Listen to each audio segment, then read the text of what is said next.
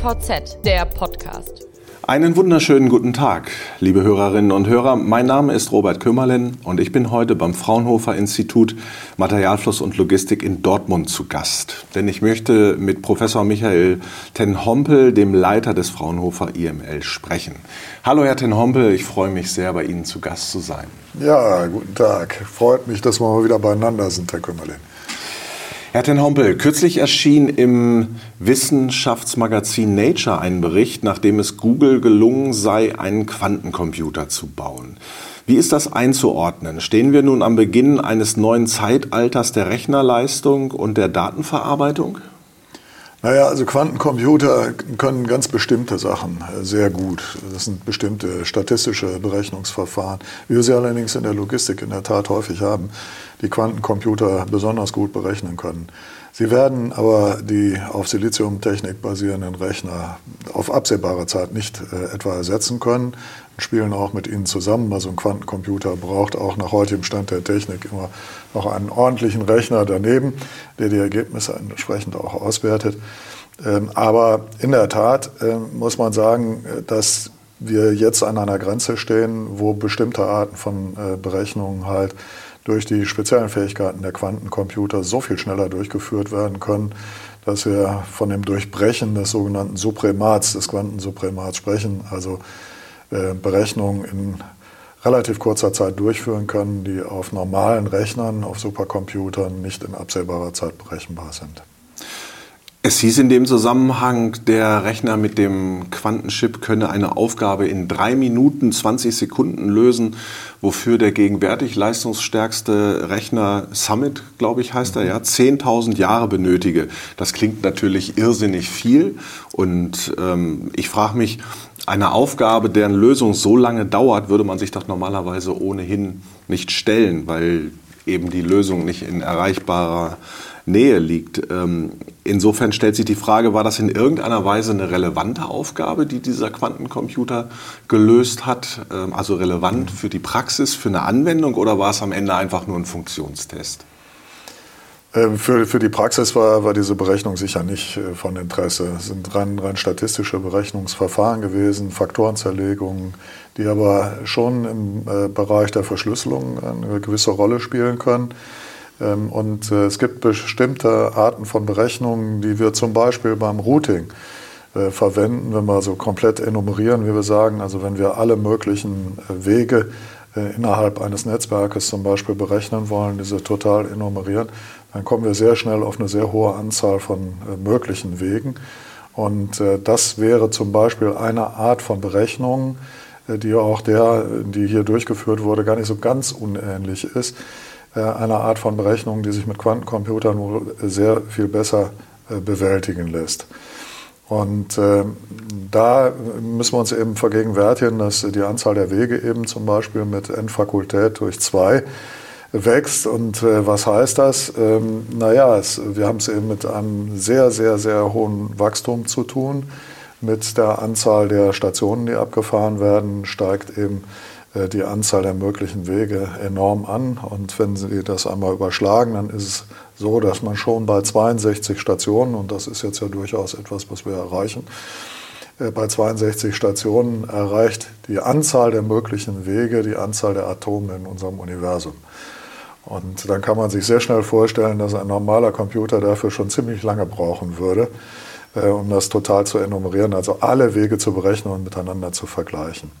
Das ist natürlich jetzt nicht notwendig, wird man sofort sagen. Dafür gibt es sogenannte Heuristiken, die äh, eben äh, suboptimale Lösungen teilweise berechnen, partielle Lösungen berechnen, partielle Optima berechnen, die sehr, sehr, sehr, sehr viel schneller sind, die wir in der Logistik ja eben auch anwenden. Aber äh, solche Probleme in dieser Art zu lösen. Dafür ist ein Quantencomputer sehr gut geeignet. Und das führt uns dann eben in solche Bereiche hinein, statistischer Berechnungsverfahren, aber eben auch Verfahren, wie wir sie bei der Verschlüsselung äh, zum Beispiel benötigen. Mhm. Und äh, das sind Dinge, die wir untersuchen.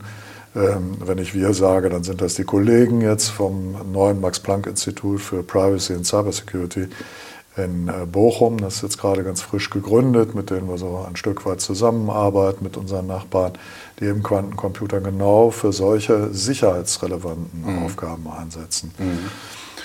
Komme ich gleich auch noch mal zu auf die sicherheitsrelevanten Sachen. Ähm, ein Aspekt interessiert mich noch, denn das Unternehmen IBM, das hat kurz nach der Veröffentlichung sich auch gleich zu Wort gemeldet, denn die forschen ja ebenfalls an Quantencomputer. Und IBM hat die Leistung prompt relativiert und behauptet, dass die Berechnung, die Google dort vorgenommen hat, mit herkömmlichen Rechnern auch in wenigen Tagen hätte gelöst werden können. Ähm, sind also die Erwartungen an Quantencomputer derzeit möglicherweise überzogen? Also ich habe die Veröffentlichung nur sehr entfernt äh, verfolgt und ich bin nun wirklich kein Fachmann für, für Quantencomputing.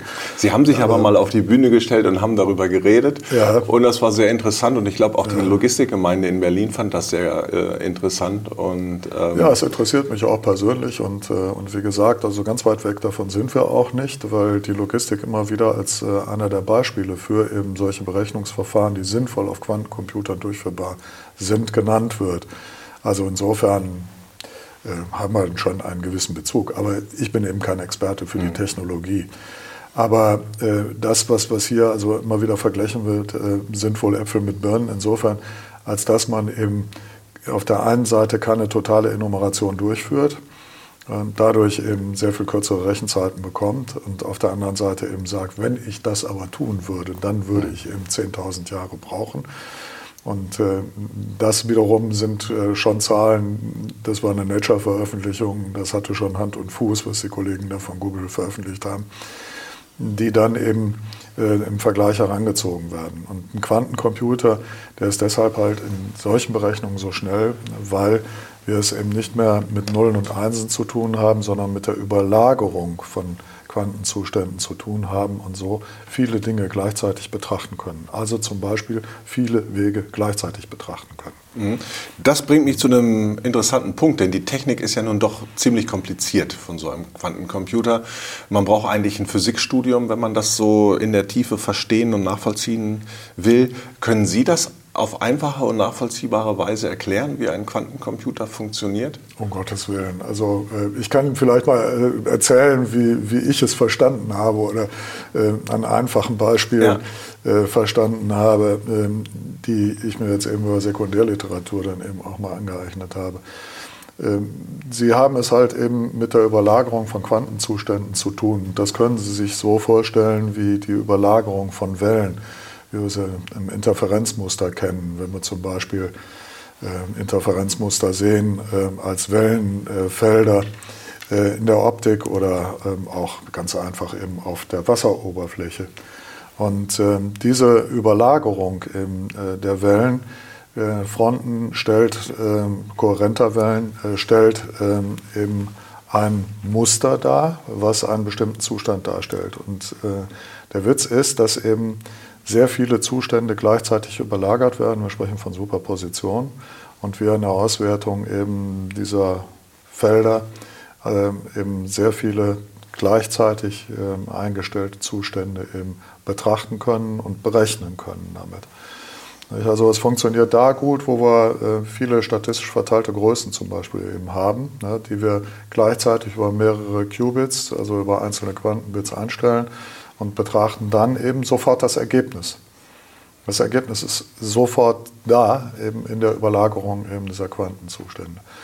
So habe ich es verstanden, aber äh, ich denke, da fragen wir besser mal einen richtigen Fachmann dazu, der uns das dann auch qualifiziert halt im, im Detail erläutern kann. Was für uns interessant ist, ist halt die Anwendung. Und da wird die Logistik halt eben immer wieder genannt, weil wir sehr große Betrachtungsräume haben, wie gerade ja das einfachste denkbare Beispiel, Routing berechnen in der Logistik, ne, schon das bringt uns eben auf sehr, sehr große Betrachtungsräume. Mhm. Sicherheitsverfahren haben Sie auch schon angesprochen und Qubits haben Sie angesprochen, nur um auch da nochmal eine Vorstellung von der Dimension zu bekommen, weil man dort immer Zahlen hört und die ja auch einordnen muss. Mhm. Also heute übliche Verschlüsselungsverfahren beruhen auf Primfaktorzerlegung großer Zahlen mit 2048 Bits. Und dafür würden klassische Rechner in der Tat extrem viel Zeit benötigen. Ähm, ein Quantencomputer könnte das mit einem speziellen Algorithmus innerhalb weniger Stunden. Allerdings, so wie ich der Sekundärliteratur entnommen habe, benötigt er dann eine ganz äh, wesentlich höhere Zahl an Qubits, nämlich 10 Millionen und nicht 53 wie der von Google. Mhm. und von derartigen Rechnern scheinen wir ja noch sehr weit entfernt zu sein. Und trotzdem werden Quantencomputer jetzt schon als Sicherheitsgefahr und Bedrohung mhm. eingestuft. Ähm, wie bewerten Sie das? Brauchen, für, brauchen wir auch einen neuen rechtlichen Rahmen für den Einsatz solcher Hochleistungsrechner oder ist es dafür noch zu früh, weil es sich eigentlich noch um Grundlagenforschung handelt? Ja, da sind die Kollegen ja in Bochum zum Beispiel, im Heinrich-Görz-Institut und so, die sind, äh, sind, arbeiten da dran. Unsere Fraunhofer-Kollegen auch, nicht? auch von der Abwehrforschung arbeiten natürlich daran, das ist ja ganz klar. Ähm, und äh, wir können das natürlich eben alles, was ein Risiko in sich birgt, ist natürlich auch gleichzeitig wieder eine Chance. Mit der sogenannten Quantenverschränkung äh, kann man eben auch neue Möglichkeiten nutzen, Quantentechnologie, also jenseits des Quantencomputers, für die Absicherung von Übertragungen zu nutzen und ähm, eben eine dann wirklich äh, hundertprozentige Sicherheit äh, erzeugen, äh, auch über sehr große Distanzen. Also es gibt entsprechende Versuche der Kollegen aus Innsbruck, Wien und so weiter, ähm, die eben schon heute Übertragungen ähm, äh, zu Satelliten, äh, aber auch auf der Erde eben über solche Quantenmechanismen, über Quantenverschränkungen absichern. Und äh, das äh, kann schon eine Technologie sein, die schon relativ nahe Zukunft eben auch Anwendung findet. Mhm. Aber muss man darauf achten, wer diese Technologie in den Händen hält? Auch wissen als Wissenschaftler äh, sehe ich das immer ganz anders. Also äh, man tauscht sich aus, auch mit der internationalen Community und äh, wir, wir, sollten eben darauf achten, dass, äh, dass genau das stattfindet und nur so werden wir auch den, den wissenschaftlichen Vorsprung tatsächlich äh, erzielen können. Mhm. Sie haben nun angekündigt, dass die Fraunhofer Gesellschaft mit IBM und anderen im Bereich des Quantencomputing auch zusammenarbeiten wird und in absehbarer Zukunft auch in entsprechende Hardware investieren wird. Ähm, was hat Fraunhofer IML, was haben Sie vor genau? Also äh, nochmal, äh, wir beschäftigen uns also höchstens irgendwann mit der Anwendung, äh, aber äh, nicht mit dem Quantencomputer und mit dem Bau von Quantencomputern äh, in keiner Weise. Das ist nicht unser Job. Aber äh, wie gesagt, immer wieder werden die ja naheliegenden Beispiele totaler Enumeration oder eben auch großer Betrachtungsräume, großer Netzwerke, wie wir sie eben haben. Spieltheorie, das ist ja auch so ein Schlagwort, was, was immer wieder in dem Kontext genannt wird. Äh, wo wir eben in der Logistik Anwendungen sehen für Quantencomputer. Und an der Stelle ähm, werden wir uns melden mit unseren Anwendungen. Ähm, aber bis ein Quantencomputer hier wirklich ernsthaft in einem Logistikunternehmen zum Einsatz kommt, das wird noch einige Jahre dauern. Noch einige Jahre dauern. Aber Lassen Sie uns vielleicht auch parallel betrachten, wie sich die normalen Siliziumrechner entwickeln. Und auch hier haben wir es ja nach wie vor mit exponentieller Entwicklung der Rechnerleistung zu tun. Und äh, genau da bieten sich so viele Chancen und Möglichkeiten. Die Rechner werden immer preiswerter. Ähm, nahezu alles werden in Zukunft äh, kleine Computer eingebaut sein. Ich sage mal, jedem Tisch und jedem Stuhl irgendwann mal wahrscheinlich, weil sie so preiswert sind und äh, so ultra low power dass sie ihre Energie wahrscheinlich aus der Umgebung eben auch in absehbarer Zeit beziehen werden, dass man eben dort, überall dort, wo es sinnvoll erscheint, eben Sensoren unterbringt, kleine Computersysteme unterbringt, die sich dann untereinander vernetzen, eben das Internet der Dinge Wirklichkeit wird. Und diese Zunahme der Rechnerleistung, die ging ja auch in den vergangenen Jahren, Jahrzehnten enorm schnell.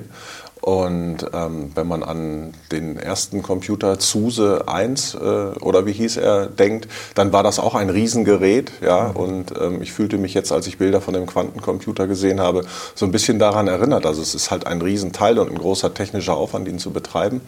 Ähm, und mittlerweile, wie Sie sagen, stecken bald die Chips in, in jedem Alltagsgegenstand. Können Sie sich vorstellen, auch wenn das noch Jahre dauert, mhm. dass auch die Quantencomputertechnologie einmal in einem Gerät stecken wird, das so groß ist wie heutzutage ein Smartphone? Also das ist eigentlich unvorstellbar, weil wir brauchen äh, unglaublich hohe Präzision, äh, schon die leiseste Erschütterung, geringste elektromagnetische Felder äh, beeinflussen eben die Quantenfelder, die ja genau gerade betrachtet werden, um dann eben ähm, zu berechnen bzw. die äh, Quanten entsprechend einzustellen ähm, und Quanteneffekte entsprechend zu nutzen. Ähm, das erscheint mir im Augenblick äh, noch unvorstellbar, dass man das auf so eine Taschencomputergröße reduziert. Aber das haben wir vor 50 Jahren, denke ich mal, auch vom ganz normalen Computer, den wir heute auf dem Tisch stehen haben, gesagt, ne? mhm. wo die Speicherleistung äh, ja, dem entspricht, was wir ähm, als Gehirn eben mit uns herumtragen wenn man es auf Bits umrechnet, was natürlich auch nicht ganz zulässig ist. Aber wir kommen ja schon in der Speicherkapazität im Terabyte-Bereich, kommen wir ja tatsächlich eben in Größenordnungen hinein, wo wir die gesamte Literatur äh, alles äh, speichern können in einem Bruchteil dessen, was uns ja in Speicherkapazität zur Verfügung steht. Ja, und Zuse, äh, das Sie ihn gerade erwähnen, hier hinter uns hängt ein Bild von Zuse, äh, von ihm gemalt und äh, den äh, habe ich ja tatsächlich noch kennengelernt. Der hat hier in Dortmund gelehrt und äh, mhm. tatsächlich, das war Mitte der 80er Jahre, äh, war eben vieles von dem, was wir heute als ganz natürlich erachten, eben auch noch völlig undenkbar. Und insofern, wer weiß, wo es hingeht. Mhm. Für uns in jedem Fall äh, ist es eine neue Welt, die sich hier eröffnet und äh, viele Potenziale für die Zukunft bietet. Und es gilt natürlich mit zu entwickeln, dass die, die neuen Möglichkeiten dann natürlich auszunutzen. Was war denn Zuse für ein Mensch? Was, war, was hatte der für einen Charakter? Was zeichnete den aus? War das ein Visionär? War das ein Technik-Nerd, würde man heute sagen? Oder war das ein Romantiker? Oder ah, das, also ich habe ihn nicht so kennengelernt, dass ich das wirklich sagen könnte.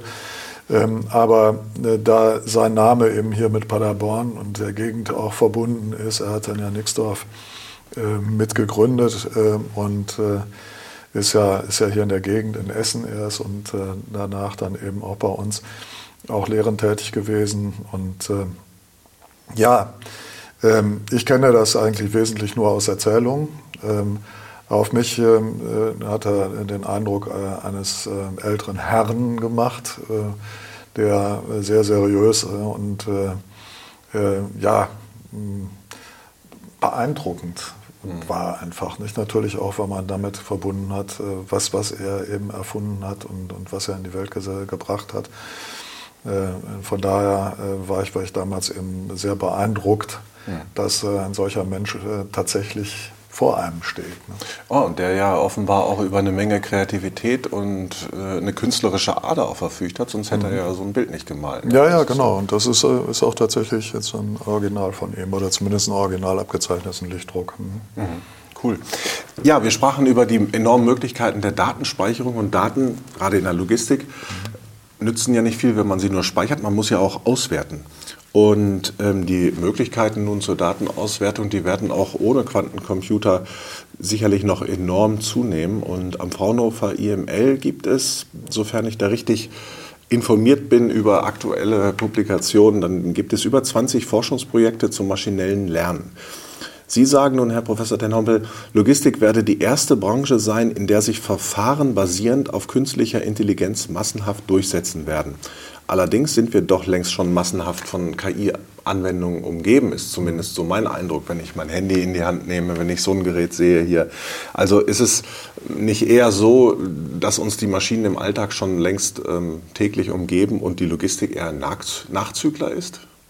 Also man müsste vielleicht eben kurz beschreiben, was, was ist eigentlich künstliche Intelligenz? Und die einfachste Definition wäre, äh, künstliche Intelligenz sind äh, Maschinenprogramme, äh, die uns intelligent vorkommen. Und das hilft uns natürlich jetzt im ersten Schritt auch nicht unbedingt weiter, müssen wir uns eben darüber Gedanken machen, was, was eben intelligent ist. Aber vielleicht nehmen wir es erstmal so hin. Ähm, und ähm, zugleich ist äh, künstliche Intelligenz ein Teilgebiet der Informatik.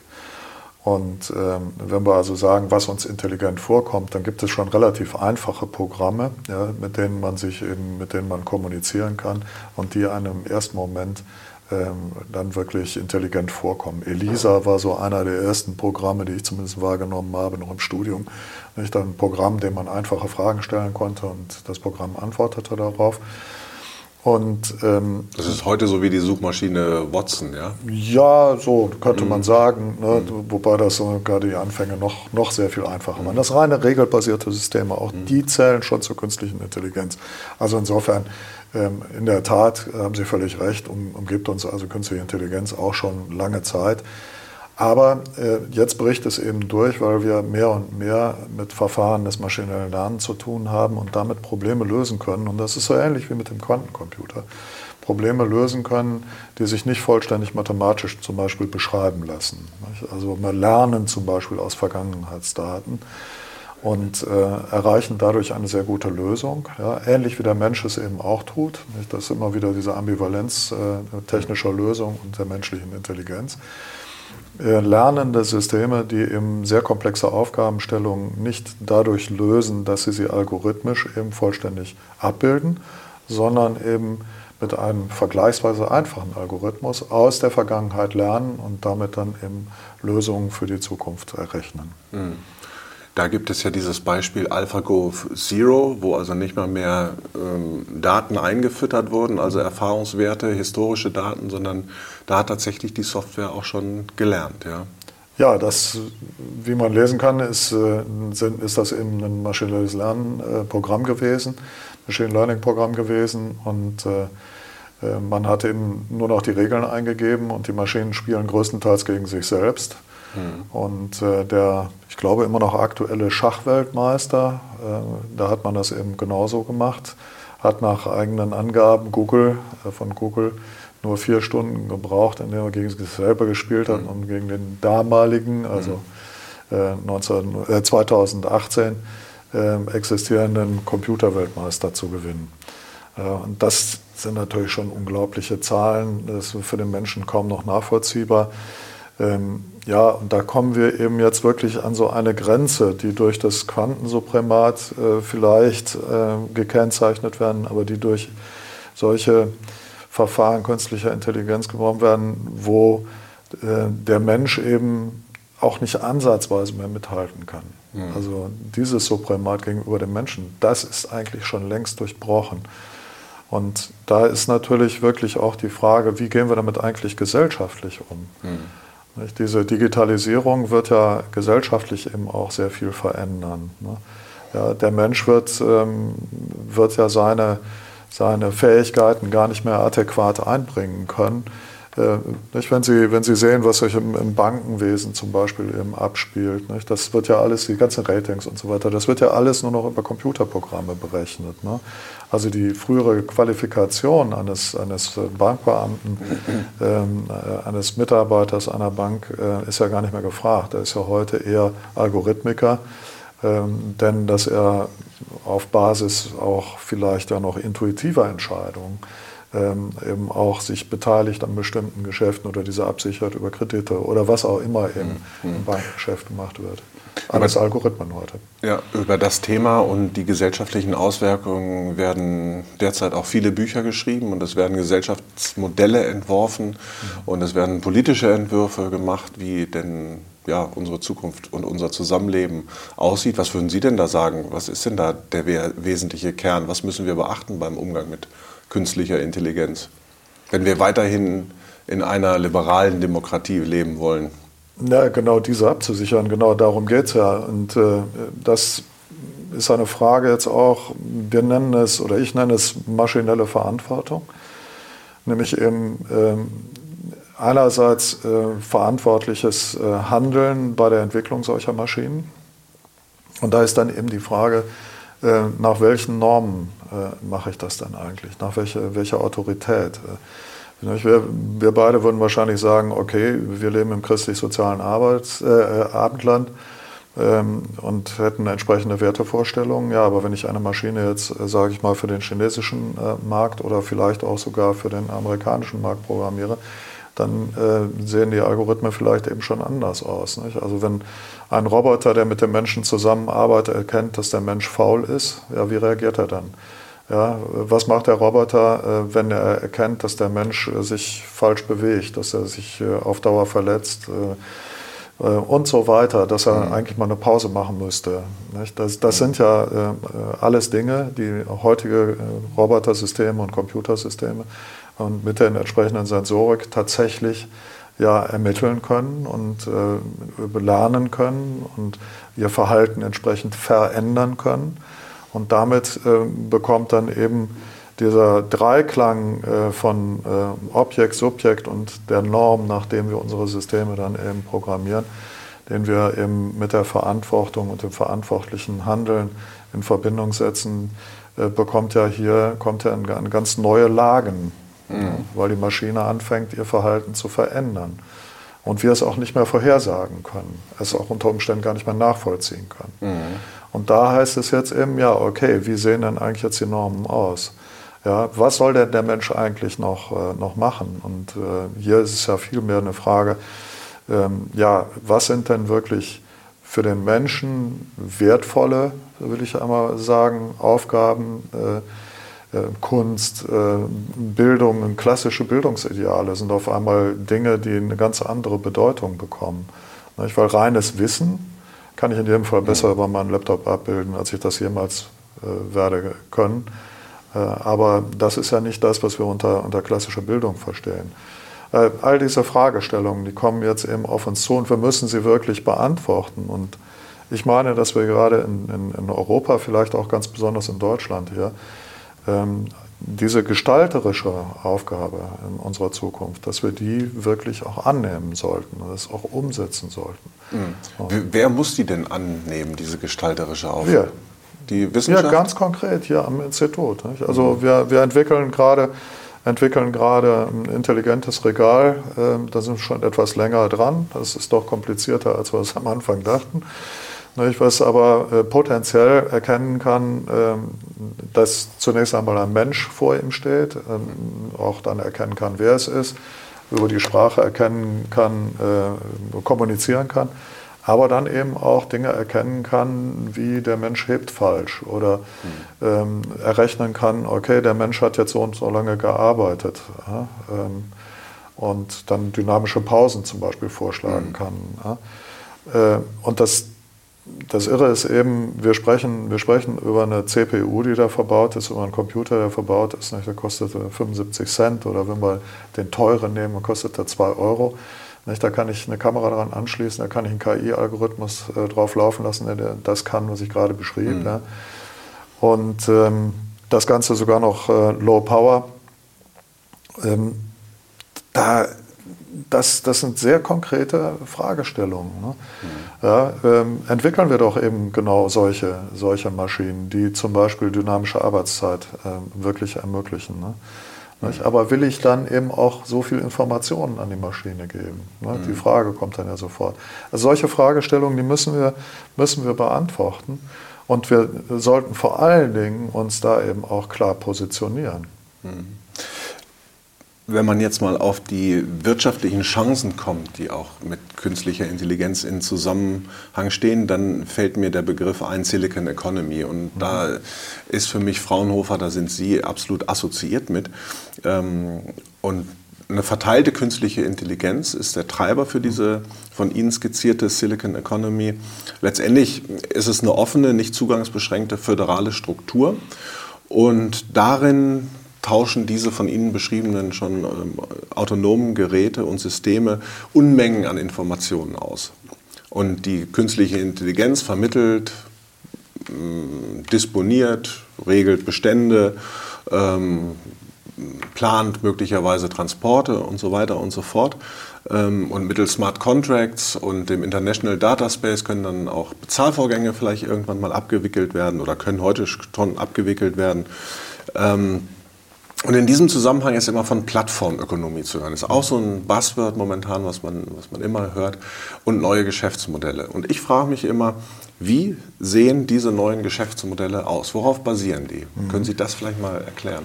Ja, also erstmal Kompliment. Sie können sofort bei uns anfangen, Herr Kümmerlin. Ist, Sie haben in wenigen Worten zusammengefasst, was wir mit dieser Silicon Economy erreichen wollen. Nicht? Sie haben mir das relativ einfach gemacht. Es gibt nämlich hier ein wunderbares Heft vom Fraunhofer. Ja, das heißt, Fraunhofer IML, das heißt Logistik entdecken. Das kann man sich gerne bei uns äh, herunterladen. Äh, das ist schon die 20. Ausgabe, genau. die Sie in Händen halten. Und äh, äh da stehen äh, die ganz aktuellen Entwicklungen eben drin beschrieben. Äh, auch mit schönen Bildern versehen und kann man bei uns auf der, Lab, äh, auf der Webseite herunterladen. Ja, also wer da tiefer einsteigen will, kann man wirklich nur empfehlen. Es ist ähm, super aufbereitet. Das freut mich, dass Aber Sie das sagen. Ja. ja, vielleicht eben ganz kurz nochmal zu, äh, zu, dem Begriff. Also ähm, das, das Synonym zu, zu, Silicon Valley ist natürlich jetzt äh, nicht zufällig äh, gewählt. Ne? Und Silicon Valley sind halt die alten Geschäftsmodelle im Endkundenbereich orientiert, also B2C orientiert. Und äh, mit Silicon Economy ist das, was wir jetzt eben sehen, was im B2B-Bereich eben auf uns zukommen. Und äh, wir sehen eben, dass es notwendig ist, ähm, hier offene föderale Systeme zu schaffen, auch im Hinblick darauf, dass wir eben wirklich hier die, die, die, die, Digitalisierung als Chance verstehen müssen, eben auch gesellschaftlich re äh, relevante und gesellschaftlich akzeptierte und ähm, auch sozial, ähm, äh, sozial verträgliche Lösungen eben äh, zu schaffen, die zum Beispiel die Datensouveränität erhalten. Mhm. Also es möglich machen, dass wir die Souveränität über unsere Daten behalten und sie damit auch handelbar machen. Dass wir eben die Nutzung der Daten mit den Daten verbinden und dann nur noch die Nutzung der Daten handeln und nicht etwa die Daten komplett abgeben. Mhm. So wie das heute so in diesem klassischen Data Lake, wie wir es nennen, klassischen äh, Modellen, Geschäftsmodellen der großen fünf passiert. Ja, wenn Sie jetzt nach weiteren Geschäftsmodellen mhm. fragen, das war ja die eigentliche Frage, dann äh, bitte ich unsere Zuhörer, mir alles zu schicken, was sie an den Themen entwickeln, weil wir nehmen, wir nehmen hier äh, gerne, gerne vieles auf. Nein, was, was, ich wirklich, was ich wirklich meine, ist, es entstehen eigentlich jeden Tag neue, neue Ideen ähm, äh, auf Basis eben dieser Umgebung, dieses Ökosystems, wie wir es auch nennen, äh, Silicon Economy. Und das fängt eben an mit ähm, der intelligenten Palette, die auf einmal neue Dienstleistungen ermöglicht, nicht, indem ich eben sagen kann, die Palette meldet sich automatisch, wenn sie bewegt wird. Darüber kann die Palette dann äh, sich selber tracken. Sie kann natürlich dann auch potenziell, wenn ich sie dann mit einer Blockchain verbinde, dann kann sie auch einfache Verträge abschließen. Ähm, sie kann sich versichern. Mhm. Ja, wir, wir, sprechen sehr viel mit Banken und Versicherungen in letzter Zeit. Mhm. Äh, nebenbei gesagt, als Ingenieur äh, bin, ich, bin ich da sehr froh, dass wir Michael Henke jetzt eben äh, als wirtschaftswissenschaftlich geprägten Kollegen mit, mit hier an Bord haben im Institut, der diese Brücke dann eben ausschlägt und das miteinander zu verbinden.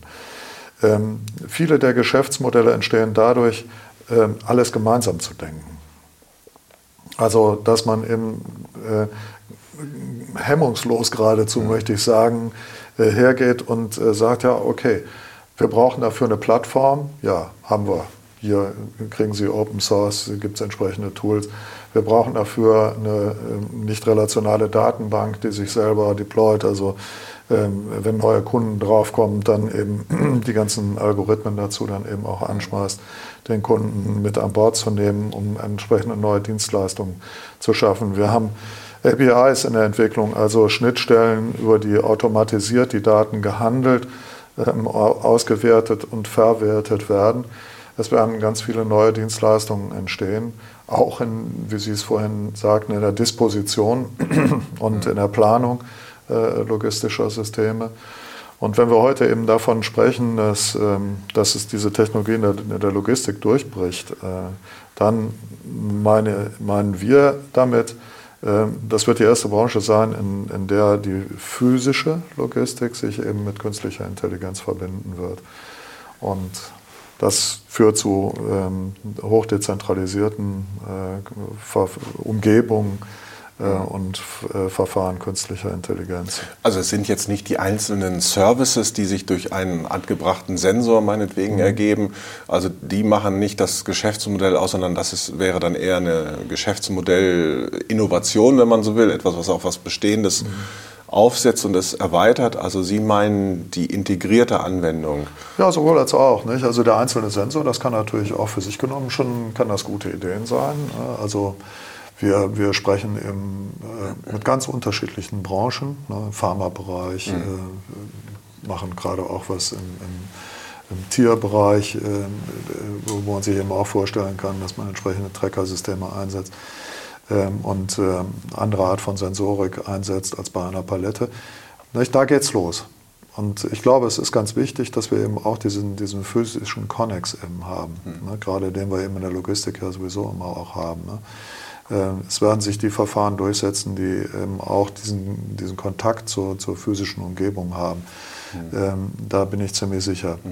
Aber das geht dann eben auch weiter bis hin eben zu den Plattformen, äh, auf denen dann eben Verfahren künstliche Intelligenz laufen in ähnlicher Weise, wie wir es ähm, in den 80er Jahren schon äh, gehabt haben, äh, mit, mit äh, Spieltheorie, Einführung der Spieltheorie, mit, mit äh, entsprechenden Algorithmen, die Aktien handeln, Hochfrequenzhandel, sprechen auch heute teilweise vom Hochfrequenzlogistik mhm. in der Zukunft. Ähm, und äh, wir haben es genauso dann eben gesehen im B2C-Bereich. Die Algorithmen, die von Amazon und Co. entwickelt wurden, um im E-Commerce automatisiert Bestellungen äh, zu bearbeiten, aber vor allen Dingen eben auch die Kundendaten so aufzubereiten, dass man interessante Angebote machen hm. kann. Ähm, und wir erleben es jetzt eben im B2B-Bereich.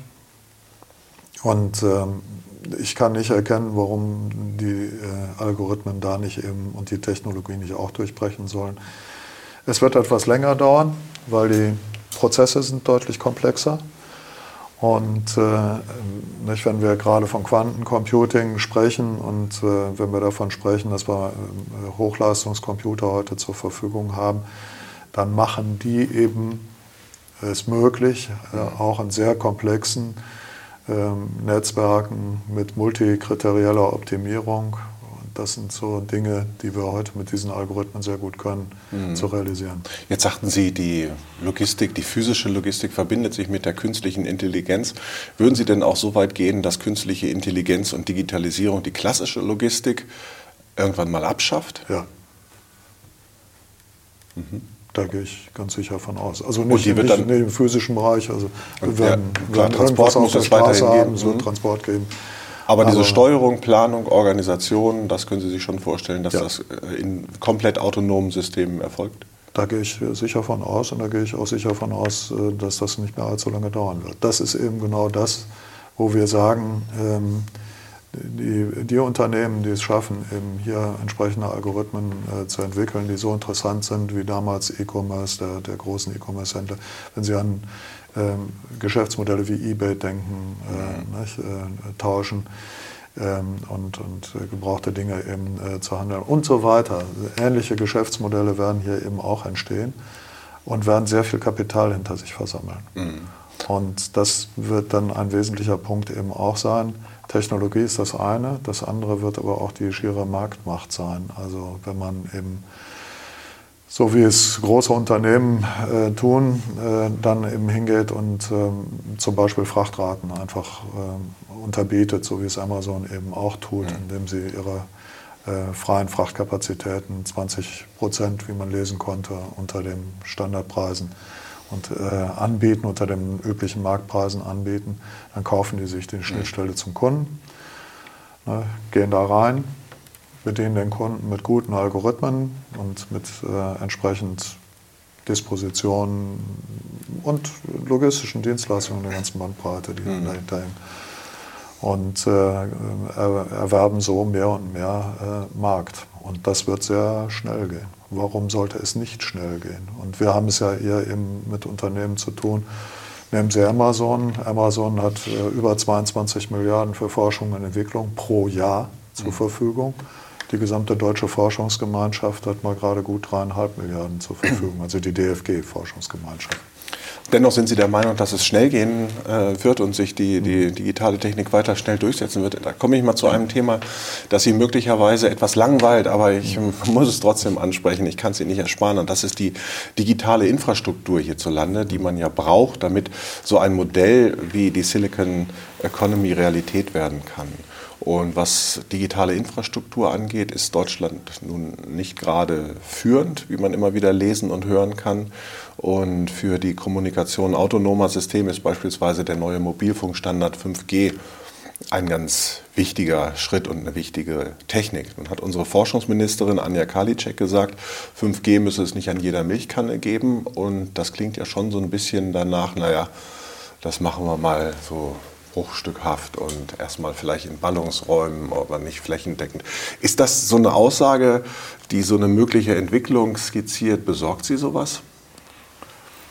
Also äh, Frau Karliczek habe ich zufällig getroffen, kurz nachdem sie ähm, äh, diesen Satz gesagt hat. Und äh, sie hat, äh, hat ihn natürlich anders gemeint, als, als er interpretiert wurde, ähm, indem, sie äh, indem sie eben gesagt hat, wir müssen 5G-Technologie natürlich einführen. Da, steht ja gerade das Forschungsministerium, steht da ja wirklich ganz massiv dahinter. Und äh, investiert wird ja auch in entsprechende Forschung und Entwicklung, auch hier in Deutschland. Ähm, aber ähm, was, was man natürlich äh, wirklich sagen muss, ist, äh, wir müssen, müssen hier dringend, ähm, wir haben hier dringenden Nachholbedarf in Bezug darauf, dass wir vor allen Dingen zunächst einmal, und das war, äh, so wie ich es verstanden habe, das Ziel von Frau Karliczek, zunächst einmal die Flächendeckung in den Vordergrund stellen. Es wird zunächst einmal sagen, ähm, wir, müssen, wir dürfen keine weißen Flecken mehr haben. Ja, es kann eben einfach nicht sein, ja, ich habe gerade eben, war ich hier in der, in der Kantine vom Technologiezentrum, habe äh, habe nur eine Edge-Verbindung zur Verfügung gehabt. Ja. Ja. ich war gestern Abend mit meiner Frau Abendessen, da wollten wir eben gucken, wenn wir noch im Winterurlaub fahren, wollten wir eben kurz ins Internet gucken. Ja, und sitze in einem Restaurant in der Mitte von Dortmund und habe überhaupt keine Internetverbindung. Mhm. So etwas kann nicht mehr wahr sein. Und das ist eigentlich das, was ich zum Ausdruck bringen wollte. Wir müssen zunächst einmal die weißen Löcher schließen. Das mhm. ist vordringlich bevor wir flächendeckend, flächendeckend 5G einführen. Hm.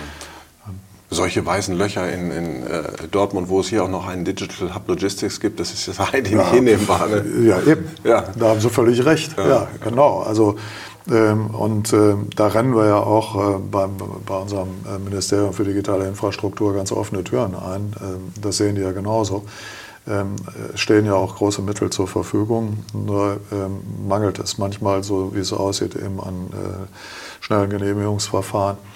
Ähm, vielleicht auch manchmal an dem unbedingten Willen.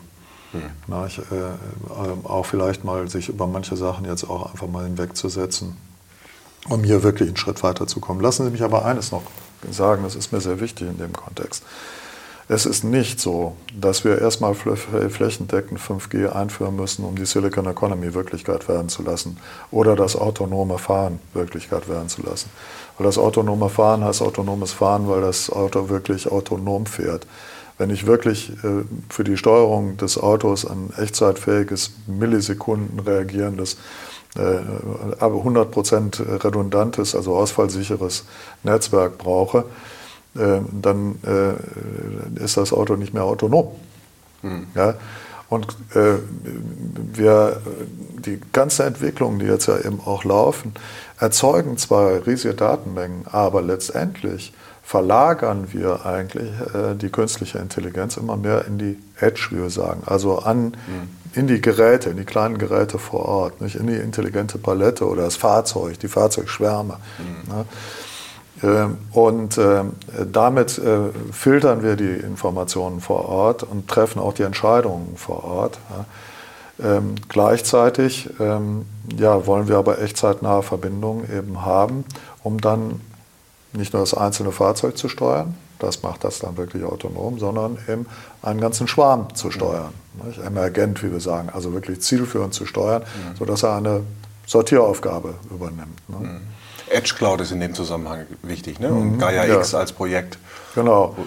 Na, also äh, nicht, da, wenn wir über 5G sprechen, dann sprechen wir auch über die sogenannten Campusnetze. Mhm. Wir sind hier im Aufbau selber äh, eines wirklich von Grund auf selber aufzubauen. Wir haben hier mit unserem Kollegen Christian Wiedfeld zusammen äh, gibt es eigene Campusfrequenzen, also wir haben eigene Frequenzbänder, auf denen wir dann eben auch wirklich äh, vieles ausprobieren können und haben äh, zum Digitalgipfel eben auch schon gezeigt, wie man eben einen unserer Loadrunner über 5G in Echtzeit über das, ein, ein Telefonnetzwerk eben äh, steuern kann. Mhm. Ja. Und diese dezentralen Netze, diese Campusnetze, die sind der nächste Schritt, denke ich mal, in Richtung 5G-Technologie. Und dann geht es, äh, geht es weiter, die vernetzen wir dann natürlich im, mit dem Internet. Mhm. Aber das ist natürlich hochinteressant, weil wir eine einheitliche Infrastruktur und ein wirklich transparentes äh, virtuelles Netzwerk eben haben. Ähm, und das ist, das, ist schon, das ist schon sehr spannend. Also mhm. Das ist so spannend, dass wir uns da sehr, sehr intensiv mit beschäftigen. Mhm. Herr Professor Tenhompel, wir haben jetzt sehr viel gesprochen über ja, spannende Technologie, auch über gesellschaftliche Herausforderungen, die da durch künstliche Intelligenz und Quantencomputer möglicherweise auf uns zukommen. Sie haben gesagt, es wird sich gesellschaftlich viel verändern. Ähm, wir haben auch gesehen, wie die Rechnerleistung sich in den vergangenen Jahrzehnten enorm gesteigert hat. Und diese Entwicklung wird sicherlich weitergehen. Und wir haben auch gesehen, dass es mit künstlicher Intelligenz sowas wie Kreativität und Intuition äh, auch schon ansatzweise gibt. Ähm, also Eigenschaften, die über eine reine Rechenleistung hinausgehen. Jetzt würde mich von Ihnen als letzte Frage noch mal interessieren, können Sie sich vorstellen, dass künstliche Intelligenz eines Tages auch mal einen freien Willen entwickelt? Hm. Ah, ja, das ist eine extrem schwer zu beantwortende Frage, die ich mir aber äh, fast jeden Tag eben auch stelle. Nicht? Wann, wann ist eigentlich diese Grenze überschritten und äh, wann, wann, sprechen wir denn eben eigentlich auch vom Bewusstsein? Nicht? Es gibt ja unterschiedliche Arten von Bewusstsein, aber ich denke, wir haben alle eine intuitive Vorstellung davon, äh, was, wir, was wir mit diesem Wort verbinden. Und ähm, ich, ich habe, das aber ganz persönlich, ich habe denn äh, das Gefühl ist es eigentlich mehr, die Intuition, ähm, dass wenn wir jetzt tatsächlich die Silicon Economy Wirklichkeit werden lassen, wenn wir diese schnelle, echtzeitfähige Vernetzung bekommen, dann äh, wird es irgendwann auch Algorithmen geben, die tatsächlich die verteilte künstliche Intelligenz zu einer Superintelligenz zusammenführen werden. Und dann sind wir nicht mehr weit weg, äh, denke ich mal, davon, dass eben auch Maschinen so etwas wie Bewusstsein vielleicht entwickeln werden. Ähm, jetzt sagen wir immer, man muss den, den Stecker in der Hand behalten. Ja, natürlich, das ist doch klar. Ähm, aber ich denke, wir sollten äh, unbedingt uns an diesen Entwicklungen ganz massiv zu beteiligen, äh, weil es eben genau auch um solche gesellschaftliche Fragestellungen geht. Wo wollen wir denn eigentlich hin? Ja? Künstliche Intelligenz hilft uns ja sehr dabei, ähm, uns von monotoner Arbeit zu befreien, mhm. zum Beispiel. Ne? Hilft uns dabei, unsere Systeme effizienter zu gestalten, ganz wichtig. Nicht Klimawandel, ne? natürlich findet er statt und natürlich müssen wir unsere logistischen Systeme viel effizienter gestalten, als wir das heute tun. Äh, bei all diesen Dingen kann künstliche Intelligenz helfen. Ähm, die Frage ist, und die verbinde ich mit Ihrer Frage nach dem Bewusstsein, welche Position wird denn der Mensch in Zukunft eigentlich haben in dieser Welt voller mhm. künstlicher Intelligenz? Mhm. Und es wird eine gänzlich andere sein als die klassische, die des Neandertalers, die wir heute ja eben noch in, in uns, äh, in uns äh, tragen. Ja. Das wird eben mehr als die Wissensgesellschaft sein. Auch, ne? Ja, und wir, die Menschen, müssen uns fragen, in welcher Welt wollen wir denn morgen leben? Und Herr Professor Den Hompel, ähm, das waren sehr spannende Ausführungen. Ich danke Ihnen recht herzlich dafür, für Ihre Einschätzung, für Ihre Erklärungen. Hat mich sehr gefreut, war sehr spannend hier zu sein. Und ich wünsche Ihnen weiterhin viel Erfolg bei Ihrer wissenschaftlichen Arbeit. Wir werden dranbleiben, das verfolgen und weiter darüber berichten. Recht herzlichen Dank. Lassen Sie uns darüber reden und kommen Sie bei uns bei. Ja, aber Vielen gerne. Dank. Vielen Dank.